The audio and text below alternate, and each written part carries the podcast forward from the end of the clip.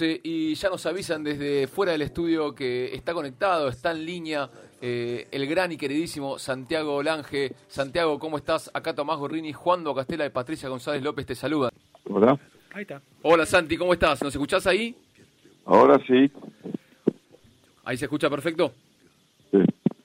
Bueno, Santi, primero miles de gracias por, por, por atendernos a estas horas. Sabemos que que, después de un viaje de, a Tokio, de, Tokio cuesta un poco el, adaptarse al, nuevo uso horario, así que nada, agradecerte primero por, por atendernos. Muchas gracias, sí, la verdad que muy cansado, con ganas de me dormir. ¿Cuándo fue que volviste, Santi? Eh, hace dos días creo. llegué el domingo, estaba acá en cuarentena, guardado en casa, así que tranquilo. Claro, ya ni sabés ni, qué día fue el que volviste, porque si te pones a sacar cuentas, saliste un sábado, llegaste acá un sábado, es medio, medio inentendible, ¿no? Lo que pasa en, en, ese, en ese viaje, en ese lapso.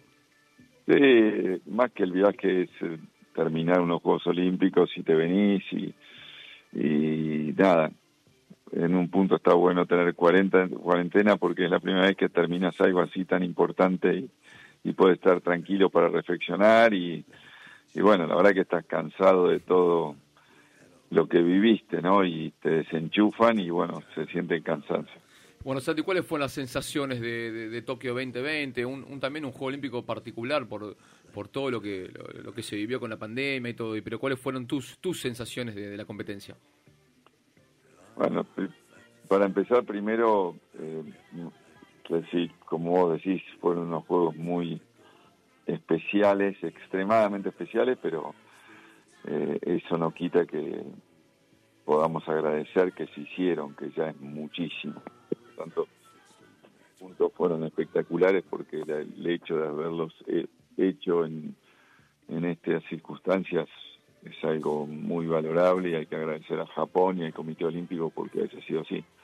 Y en términos personales y deportivos, y bueno, hoy un poco triste o todavía con emociones no muy no de las buenas ya que fuimos a buscar una medalla y no lo logramos y, eso no se va de un día para el otro ¿Cómo, cómo, cómo se trata eso? ¿Cómo, imagino, ver, en, tu mentalidad de, de, alguien eh, tan competitivo como vos y, y, que uno, no sé, ve, ve desde afuera que, bueno, esto te, lo tendrías que disfrutar, quizás eh, un séptimo juego olímpico y, así todo, la, frustración y todo lo que, lo que genera eh, no, no haber conseguido una medalla, esa exigencia que, que, se ponen ustedes, ¿no? Con Ceci.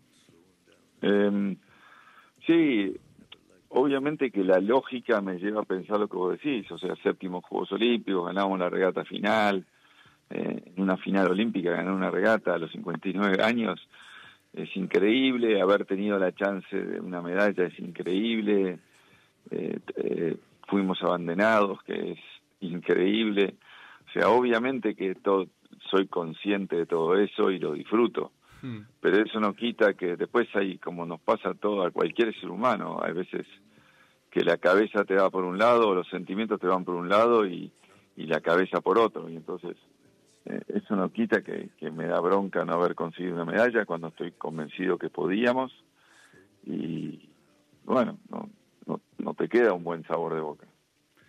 Eh, Santiago, ¿qué tal? Juan Castela te saluda. Un placer, placer poder charlar con vos. Quería preguntarte, recién dijiste ir a competir en un Juego Olímpico, si no me equivoco, dijiste 59 años. Eh, ¿Qué tiene de ventaja y qué tiene de desventaja la edad que tiene la edad que tenés hoy, la experiencia, los, la cantidad de Juegos Olímpicos que, que competiste con relación a la competencia con los demás deportistas que no sé si tienen la misma edad que vos. No, no. de repente quizás para los que no conocen el deporte eh, creen que es lo normal, pero no, la verdad que, bueno, todos los medallistas tenían menos de 28 años, sí. y, la mayoría de los rivales tienen menos de 30, habrá algunos de 32 o 33, pero eh, es, hay que ser joven. Y bueno, la ventaja es que nosotros al final competimos con, con un barco y bueno, eh, todo lo que es la sensibilidad y la, la, experiencia para ponerlo a punto o para elegir las velas o mástiles que usamos, creo que eso es lo que me, gracias a Dios me mantiene vigente en lo que es el manejo del barco, la velocidad de maniobrar, lo que yo, eh, los jóvenes me matan. Eh, entonces, bueno, que eso fue una de las grandes contras de, de Tokio, que solo pudimos entrenar ocho días antes de la competición y esa pequeña ventaja de sutileza, de poder lograr un barco más rápido por, por la experiencia, bueno, se redujo a, nada. Y entonces eso se hizo más difícil, ¿no? Además con una con Cecilia Carranza también lesionada, ¿no? En un problema en la espalda, eh, como que todo eso se fue sumando y, bueno, pasó pasó lo que pasó. Sí, la verdad que obviamente eh, la lesión de Ceci fue el, problema mayor, ¿no? O sea, un día de, tres regatas, dos y media, corrimos con Ceci dura que eh, no se podía mover en el barco y, al día siguiente, está bien, navegamos de vuelta, pero 80%. Pero bueno, uno cuando analiza el deporte, eh, yo tengo que ser frío y, decir, bueno, ¿por qué? ¿Por qué pasó eso? No, no, no me quedo, ah, bueno, tuvimos mala suerte, Ceci lesionó, eh, o una excusa. Para mí el deporte no tiene excusa y, después de una competencia lo único que te queda es analizar, ser crítico y ver qué podríamos haber hecho diferente. ¿no? ¿Y qué fue lo que pensás, Santi, que, podrían haber hecho diferente? eh, necesito más días de cuarentena. eh, es eso, viste, a veces cuando pasan estas cosas como una lesión, decís, viste, son un poco inexplicables y como un ser humano puede decir, bueno, es el destino, eh, eh, cuando te pones como crítico, bueno, sin lugar a duda en algo fallamos. Eh, claramente por todo lo que te dije antes, porque el barco no andaba muy rápido, porque no pudimos llegar a Tokio cuando nosotros necesitábamos, un montón de cosas y bueno, eso pudo haber generado eh, más tensiones y por eso quizás se lesionó Ceci. Bueno, hay un montón de cosas muy finitas que podemos analizar. bueno, lleva más tiempo, no se hace un día para el otro. No, eh, lo, imaginamos. Santi, y, bueno, esta, esta decisión que, que, tomaron con, con, Cecilia de, de dejar de, de, correr juntos, imagino que después de tantos años, tantos logros, tantas, a veces tantos también, tantas derrotas, ¿cómo, ¿Cómo se llega ¿no? a tomar este, este tipo de decisión? Porque imagino que son dos momentos distintos de, de ustedes como deportistas y como, y como de personas también, y lo, y lo dejaste muy en claro. La verdad que, que son momentos eh, difíciles y, y, bueno, a ver, por un lado es importante decir de que con Ceci somos re amigos, estamos re bien, pero quizás lo, que los dos teníamos claro es que eh, lo, que se necesita para hacer un proyecto olímpico, para mirar de acá tres años y poder pensar en París, eh, bueno, había ciertas cosas entre, los dos, entre nosotros dos que sabemos que necesitan para tener un, proyecto exitoso y que creemos que no van a estar en tres años más. Eh, como cualquier relación de laburo, de pareja, para lograr algo tan grande como una medalla olímpica se necesita eh, mucha efervescencia y quizás esa efervescencia ya no estaba más. Eso no quita que tenemos una relación excelente con Ceci, eh, simplemente tomamos conciencia de que hasta acá llegamos y, fue una decisión en un punto fácil porque lo habíamos hablado mucho cuando se postergaron los Juegos un año y teníamos que decidir a seguir. Hmm. Eh, y dijimos, chau, es un año más, parece poco, pero para el alto rendimiento es muchísimo. Y ahora son tres años más, también parece poco, son tres años en vez de cuatro, pero estás hablando de alto rendimiento, una exigencia tremendo, sobre todo nosotros que somos muy trabajadores, muy determinados, con mucha entrega. Y bueno, hay ciertas cosas que en una pareja no están más, en este caso es una pareja, una pareja deportiva, ¿no? Eh, y, está bueno ser honestos y, decir, bueno, hasta acá llegamos y tiene la cosa de tristeza que es un fin y, la verdad que después eh, tiene la cosa linda de, todo lo que vivimos y no nos podemos olvidar de eso. Eh, Santiago, ahora es obviamente momento de reflexionar, como vos decís, analizar eh, lo que sucedió, pero bueno, yo escuchándote había escuchado que sos muy competitivo.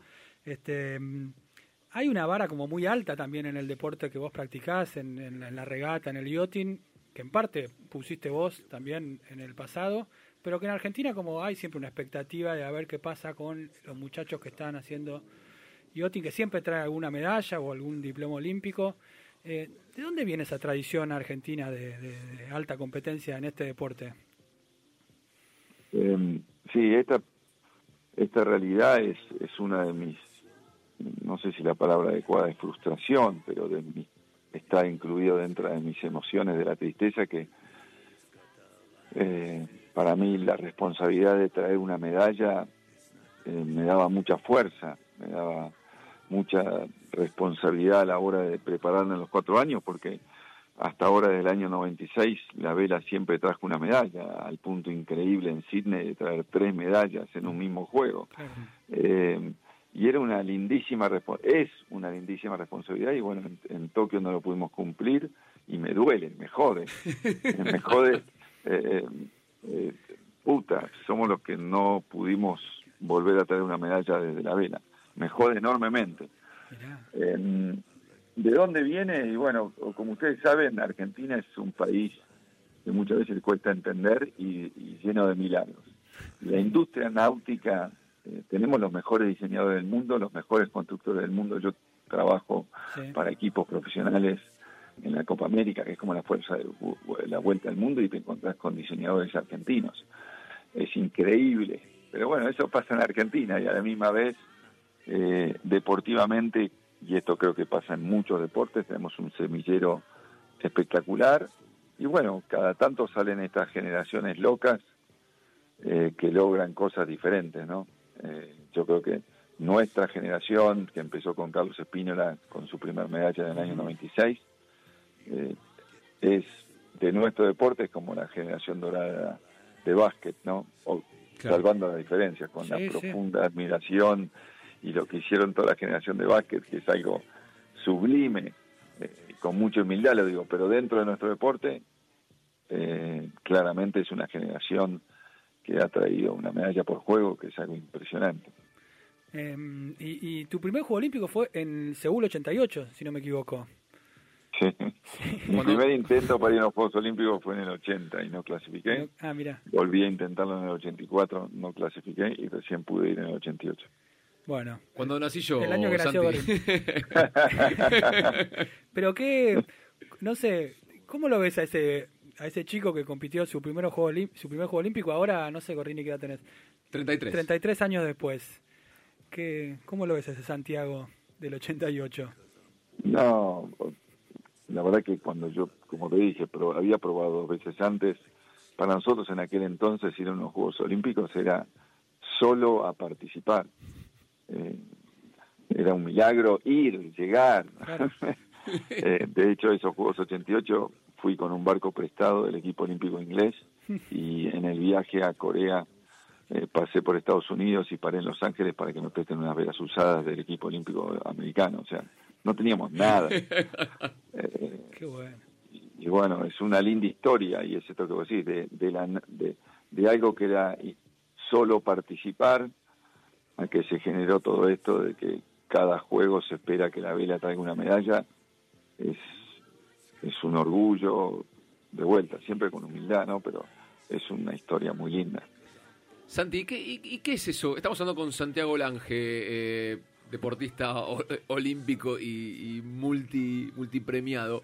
Santi, ¿qué, ¿qué, es lo que tienen los, los Juegos Olímpicos que, que tanto le despierta al, deportista? ¿Qué, qué, cómo se puede explicar eso para, para, para la, gente que hace deporte, y no en ese nivel ni del alto rendimiento? Que, puedas resumir un poco lo que significa un juego olímpico para, para el deportista.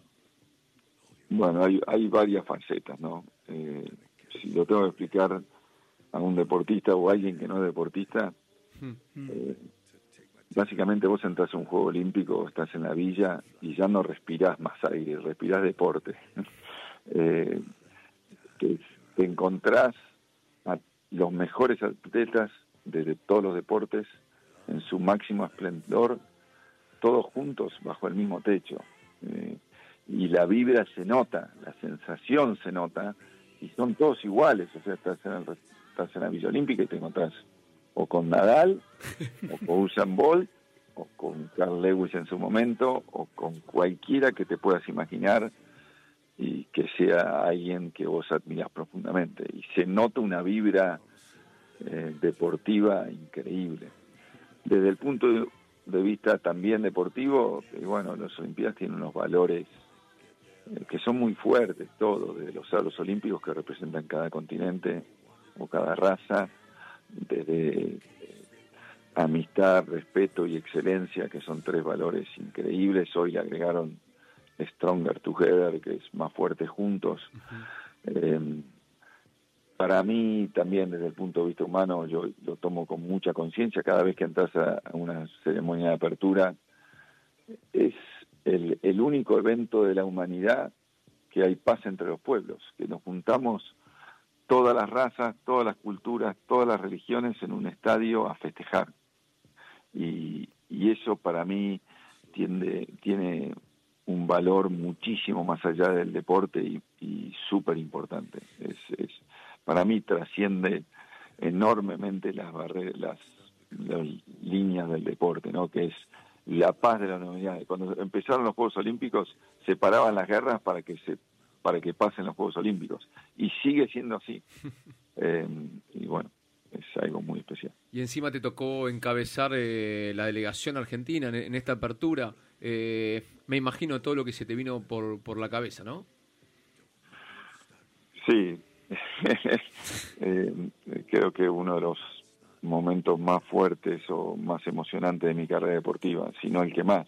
O sea, tener la emoción cuando te subís a un podio olímpico que es el premio a un trabajo, a un esfuerzo, a un sueño, pero estas cosas que de repente te caen porque alguien decide que te toca hacer esto a vos, eh, son otro tipo de emociones y nada, en el caso de poder ser el abanderado de la delegación junto a Ceci, eh, es, imposible encontrar palabras de lo que significó para mí.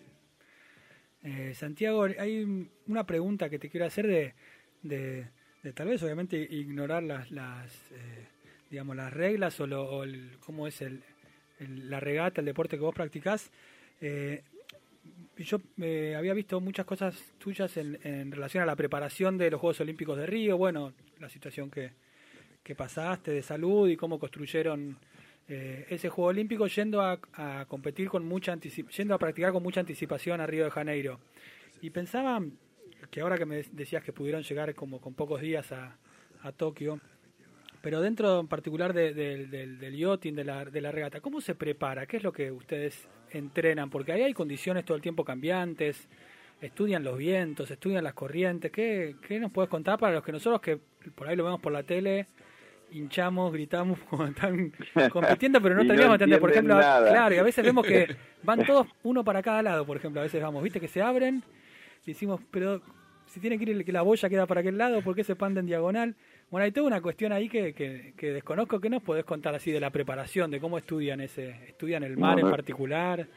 Es una pregunta que necesitaría todo el programa para contestar, pero vamos por partes. Bueno, primero, nuestro deporte nunca va a ser popular porque es tan complejo eh, que es, es inentendible. eh, pero es, por otro lado, para los que practicamos es fascinante y es eh, súper interesante. Es un ajedrez eh, con la naturaleza, ¿no? Eh, básicamente, bueno, nosotros necesitamos mucho tiempo en el lugar porque eh, cada mar, cada día dentro del mar es diferente. No hay ni un día que nosotros entrenemos que sea igual al otro. Todos los días son diferentes y, todos los mares son muy diferentes. En este caso, nosotros también nos fuimos mucho tiempo de situación, desde junio que estamos de gira, excepto enero que estuvimos en Buenos Aires. También pasa que como nosotros no tenemos un circuito, eh, no podemos tomar el tiempo. O sea, nosotros no podemos correr una vuelta a 400 metros y decir, bueno, ahora tardamos tantos segundos, y lo hacemos en una milésima menos, mejoramos. Eh, entonces, nuestra única manera de entrenar es con un rival o con y comparar la velocidad de un barco del otro. Es, es una carrera, entonces un componente muy importante es la velocidad del barco, como cualquier carrera. Es más fácil eh, en Fórmula 1 cuando un piloto tiene un auto rápido, que vemos pilotos súper exitosos que le tocó un auto que no está andando tan rápido y no gana.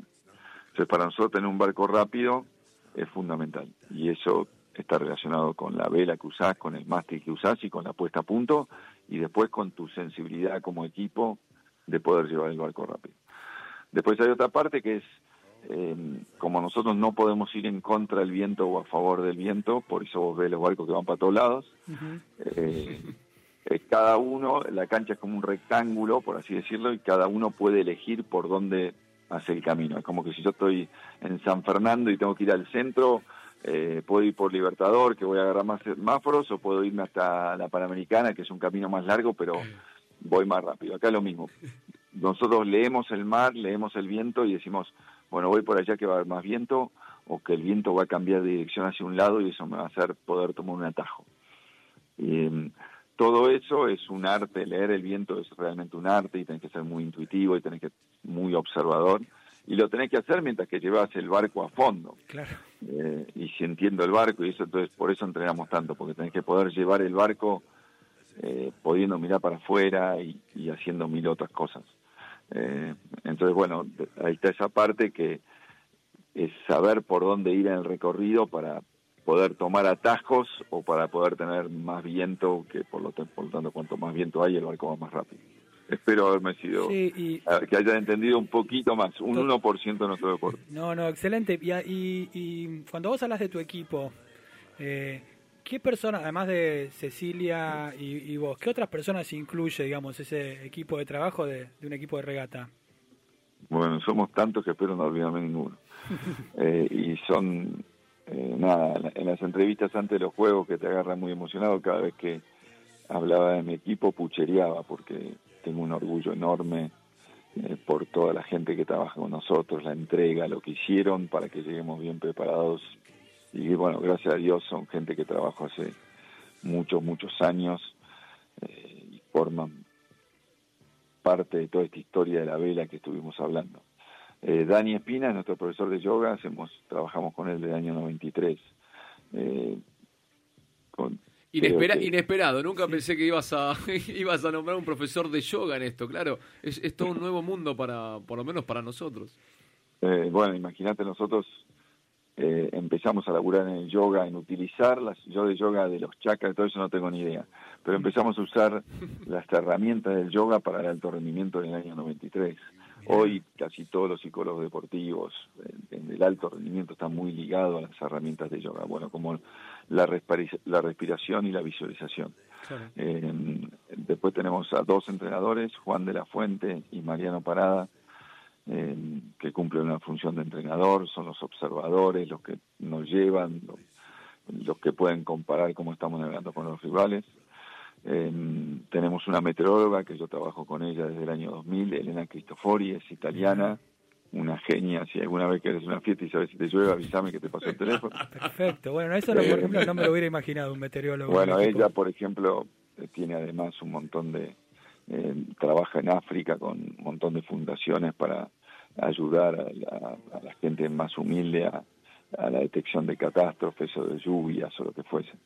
Eh, también tenemos eh, René y, que, y Mariano que nos ayudan a mantener el barco. No todos viajan con nosotros. Fernanda Sesto, que es la mujer de nuestro entrenador, que se ocupa de toda la logística, que cuida que nosotros tenemos cuatro barcos girando por el mundo y hay que mandar container de un lado, asegurarse que todos los pasajes de todos los que viajan, el alquiler de las casas, de todo lo que es la logística, se cuya y de la relación con el ENAR y la federación se ocupa FER.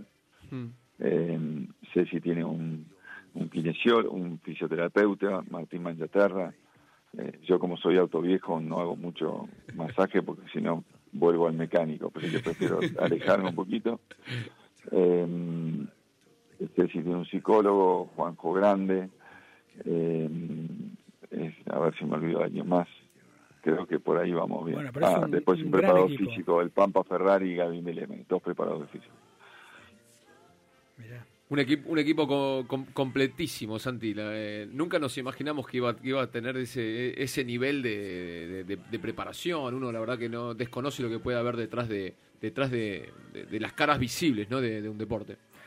Hoy el deporte, aunque sea individual, es, eh, es un equipo. Es, por más que vaya un tenista, Eh, y detrás de todo eso, mira, justo hace poco empecé a leer un libro de psicología deportiva y, comparto plenamente, eh, detrás de todo eso está la familia y los amigos y la gente de tu tierra, que eh, creo que cualquier deportista de alto rendimiento, si no tenés bien plantado eso, es muy difícil que, que tenga la solidez mental para poder lograr el alto rendimiento durante mucho tiempo, ¿no? en, lo personal lo tengo y lo agradezco, ¿no? Eso de, de volver a tu casa y saber que están el apoyo incondicional de tu familia, de tus amigos, eso es súper importante. Y hoy, lo, si lo tuviese que poner, lo, lo tomo como parte del equipo. Eh, y, hablando de ese arraigo que, que decís que es necesario, en una de las entrevistas que estuvimos viendo, hablaban de una canción de Atahualpa Yupanqui que utilizaban como para trabajar o para sentirse identificados en la preparación del anterior Juego Olímpico, que era Piedra y Camino. Nosotros obviamente. acá, esta entrevista le habíamos puesto Santiago Ángel contra viento y marea, que bueno, podría ser una cosa parecida. Eh, ¿Te seguís identificando con esa canción? ¿Tienen una canción nueva para, tuvieron una canción nueva? ¿Encontraron alguna eh, Esto lo, lo, impuso Camau porque es correntino y siempre tomamos mate a la mañana con folclore, ¿no? Y, la verdad que nos sentimos identificados porque, bueno, ya lo hablamos en otra pregunta, de, desde el año 80 de no clasificar unos juegos al año 88, de que la participación era lo máximo, bueno, el camino a poder lograr una medalla y pelear con las potencias de nuestro deporte es piedra y camino.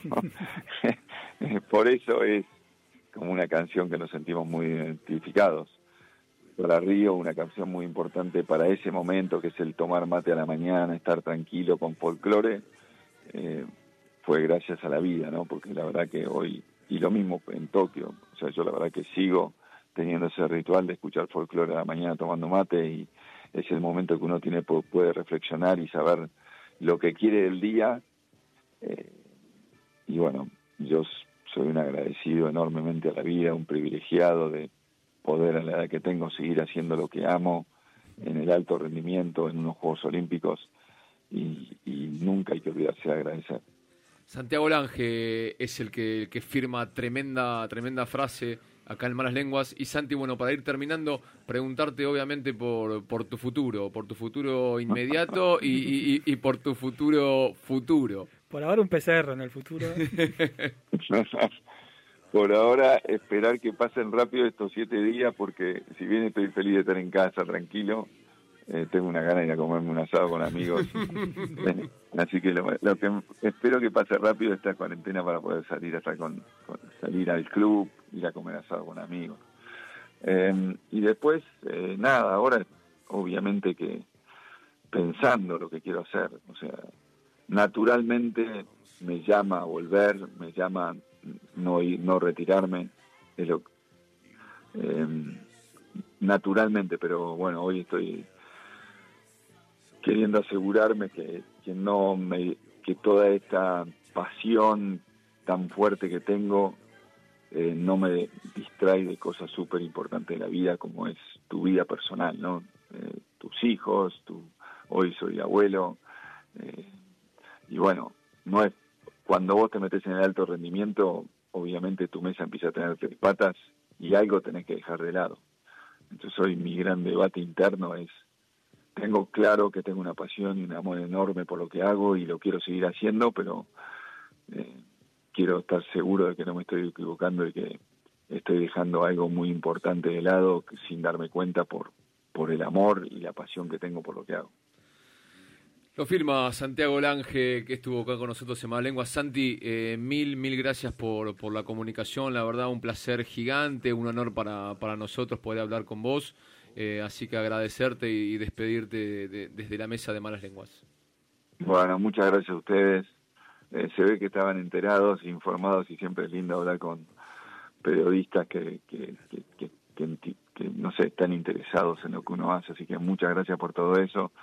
Y nada, un fuerte abrazo, que todo lo mejor con el programa y, con todo lo que hace.